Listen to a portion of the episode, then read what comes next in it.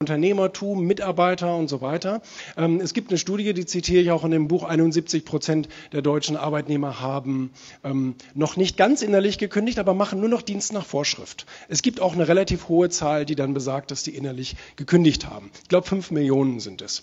Aber immerhin 71 Prozent sagen, ich mache hier das, wofür ich eingestellt wurde und das war's dann auch. Dadurch kann natürlich kein Unternehmen prosperieren. Das merken wir leider eben auch so ein bisschen im stagnierenden Deutschland und das Gegenteil Gegenteil sehen wir, wenn wir zum Beispiel Silicon Valley Unternehmen und so weiter anschauen.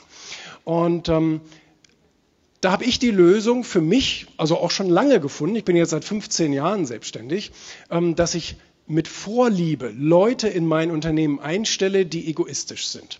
Was habe ich, dadurch, was habe ich dadurch für einen Vorteil? Es muss natürlich ein beiderseitiger Vorteil sein. Das ist klar. Warum kommt der Arbeitnehmer zu mir und bewirbt sich bei mir? Weil er ein Samariter ist und irgendwie mir helfen will oder weil er eigentlich ein Gehalt verdienen will, der will sich ein schönes Leben machen, will im Optimalfall einen Beruf ausüben, der ihm wahnsinnig viel Spaß macht und so weiter und so fort. Das ist sein Ziel. Ähm, was ist mein Ziel? Ich will natürlich einen engagierten Mitarbeiter. Ich will nicht nur so einen Dienst nach Vorschrift Mitarbeiter. Sicherlich, es gibt irgendwelche Bereiche, jeder hat das, Lagerwirtschaft oder wie auch immer, Regale einsortieren. Da braucht man jetzt vielleicht nicht so die, die große Leidenschaft für. Aber ähm, ein Unternehmen lebt und wächst ja davon, dass Leute sich Gedanken machen und dass sie sich engagieren und dass sie ein paar neue Ideen mit einbringen, mit denen wir neues Geld verdienen können.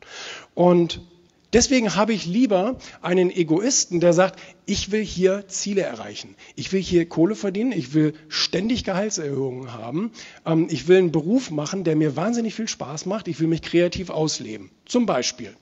Und das sind alles vier Punkte, die ich sehr, sehr gerne höre, weil die spielen ja mir in die Karten. Natürlich, wenn der dafür sorgt, dass sich unsere Produkte besser verkaufen, dass wir draußen ein besseres Standing haben und so weiter, natürlich gebe ich dem eine Gehaltserhöhung. Wenn der abends eine Stunde länger bleibt, weil er engagiert an einem neuen Produkt oder Projekt arbeitet, natürlich ähm, bekommt der Gratifikationen und Sonderleistungen. Natürlich äh, versuche ich dem irgendwie auch noch so ein bisschen das Leben schöner zu machen. Das ist ja nur im beiderseitigen Interesse, weil sobald ich einen guten Mitarbeiter gefunden habe, will ich den ja auch behalten.